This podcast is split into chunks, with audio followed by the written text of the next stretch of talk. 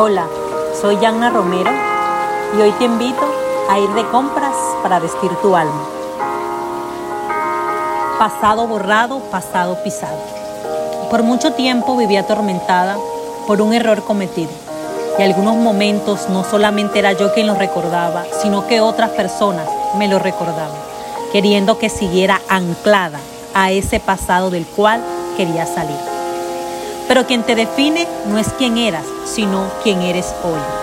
No es lo bueno o lo malo que hiciste, eso quedó atrás.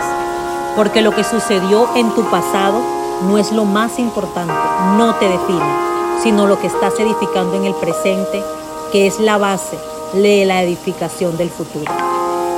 Tu futuro puede cambiar si le das cabida a nuevas oportunidades de bienestar en tu presente. Segunda de Corintios 5:17 afirma, esto significa que todo el que pertenece a Cristo se ha convertido en una persona nueva. La vida antigua ha pasado, una nueva vida ha comenzado. Decídete a empezar hoy una nueva vida y a dejar tu pasado atrás. Te invito hoy a ser la mejor versión de ti.